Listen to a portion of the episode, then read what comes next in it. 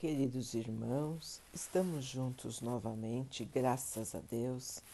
Vamos continuar buscando a nossa melhoria, estudando as mensagens de Jesus, usando o livro Vinha de Luz, de Emmanuel, com psicografia de Chico Xavier. A mensagem de hoje se chama Nos Corações. Recebei-nos em vossos corações. Paulo 2, Coríntios 7, 2. Os crentes e trabalhadores do Evangelho usam diversos meios para lhe fixarem as vantagens, mas raros lhe abrem as portas da vida.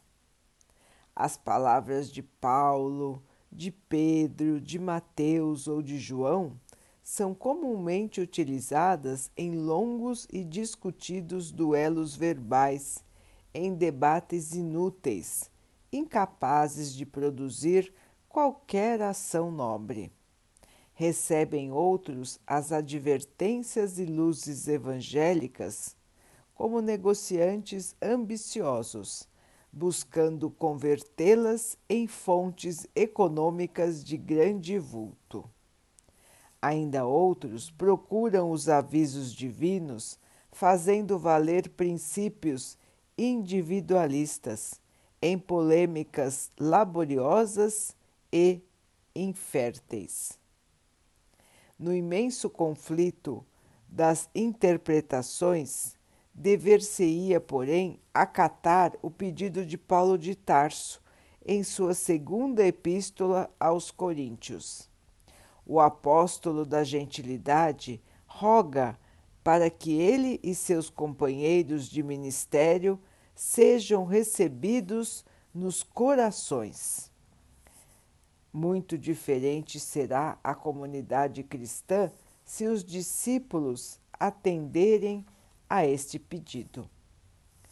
Quando o aprendiz da Boa Nova receber a visita de Jesus e dos emissários divinos no plano interno, então a discórdia e a divisão terão desaparecido do continente sublime da fé. Em razão disso, meu amigo, ainda que a maioria dos irmãos de ideal conserve cerrada a porta íntima, faz o possível por não adiar a tranquilidade própria registra a lição do Evangelho no santuário do ser. Não te descuides relegando-a ao mundo externo, ao sabor da maledicência, da perturbação e do desentendimento. Abriga-a dentro de ti, preservando a própria felicidade.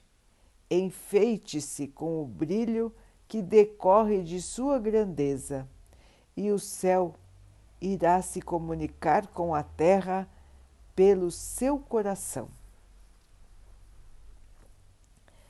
Que linda imagem, não é, irmãos? O céu se comunicando com a terra pelo nosso coração, pelo nosso ser. Quando formos discípulos verdadeiros. Quando aceitarmos as lições do Evangelho, os ensinamentos de Jesus dentro do nosso ser.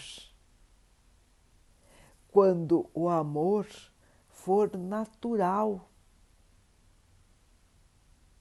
quando o egoísmo deixar de existir, quando o preconceito sumir da terra. Que maravilha será, irmãos, este dia, quando todos tiverem realmente incorporado as lições do Evangelho, as lições de Jesus. Está longe esse dia, irmãos? Depende de nós depende de cada um que está aqui na Terra aceitar o bem, aceitar o amor e então se tornar um discípulo verdadeiro. Enquanto ainda estamos nos debatendo na ignorância, nas vantagens pessoais, no egoísmo, no orgulho, na vaidade, estaremos longe das ensina dos ensinamentos do Mestre. O que nos resta então, irmãos, é nos dedicarmos, é termos paciência conosco mesmos e com os nossos irmãos, mas nos dedicarmos ao bem, ouvirmos as lições do Evangelho e trazermos para dentro do nosso coração, para dentro do nosso ser, para que realmente possamos nos modificar. Não é fácil modificar hábitos, pensamentos que estão arraigados em nosso ser há muitos e muitos anos. Mas nós precisamos, irmãos, nós precisamos tirar de nós aquilo que ainda é negativo, ignorante, baixo. Nós temos que purificar nosso coração, purificar nosso espírito, para que possamos ser bons emissários do Mestre, bons discípulos, e não aqueles em que não se pode confiar. Já pensaram nisso, irmãos? Ao invés de debates inúteis sobre partes do Evangelho, não seria muito melhor se todos cumprissem a palavra do Evangelho? Se todos fossem bons para com os outros? muito mais importante do que qualquer disputa verbal. O que adianta saber o Evangelho de cor e não praticá-lo? É um conhecimento inútil. Se nós não praticamos o que lemos, o que aprendemos, o que estamos fazendo, irmãos? Perdendo o nosso tempo?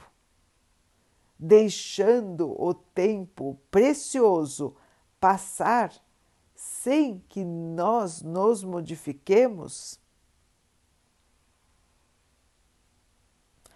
É para analisarmos, é para pensarmos, é para modificarmos a nossa maneira de encarar a vida, irmãos. Chega, irmãos, de perdermos tempo. Quantas coisas inúteis povoam o nosso dia, povoam o nosso pensamento e muitas vezes o nosso sentimento. E nós vamos vivendo dia após dia sem pensar, sem refletir, sem analisar tudo que somos, tudo que temos e quanto ainda precisamos trabalhar em nós para a nossa purificação. Que as lições do Evangelho possam nos servir como guia, como caminho seguro para a nossa elevação e não como fontes de discórdia, de separação, de autoritarismo. Sem distorções na palavra do Mestre sem distorções nos ensinamentos do Pai. Vamos seguir, irmãos, lembrando que o único sentido real de todo o Evangelho é a prática do amor, é a vivência do amor, o fortalecimento do amor. E tudo que for interpretado ao contrário está errado. Jesus foi e é fonte de amor. Assim, irmãos, todo pensamento que for diferente do amor é uma interpretação errada do Evangelho. Sigamos então, irmãos, confiantes no nosso aprendizado, confiantes na nossa capacidade de nos transformarmos pela fé, pela força de passar pelas dificuldades, pela esperança que não deve nos deixar, porque temos a certeza da vida que continua, do amor eterno do nosso Pai, da sua proteção e da verdade que o Mestre veio nos trazer. Somos seres espirituais, somos seres eternos e a felicidade e o amor nos aguardam. Vamos então orar juntos, irmãos, agradecendo ao Pai por tudo que somos, por tudo que temos, por todas as oportunidades que surgem em nossa vida para a nossa melhoria. Que possamos perceber, aproveitar e evoluir. Que o Mestre possa assim nos abençoar e abençoe a todos os nossos irmãos. Que Ele abençoe também os animais, as águas, as plantas e o ar do nosso planeta e que possa abençoar a água que colocamos sobre a mesa para que ela possa nos trazer a calma e que ela nos proteja dos males e das doenças. Queridos irmãos, fiquem, estejam e permaneçam com Jesus. Até amanhã.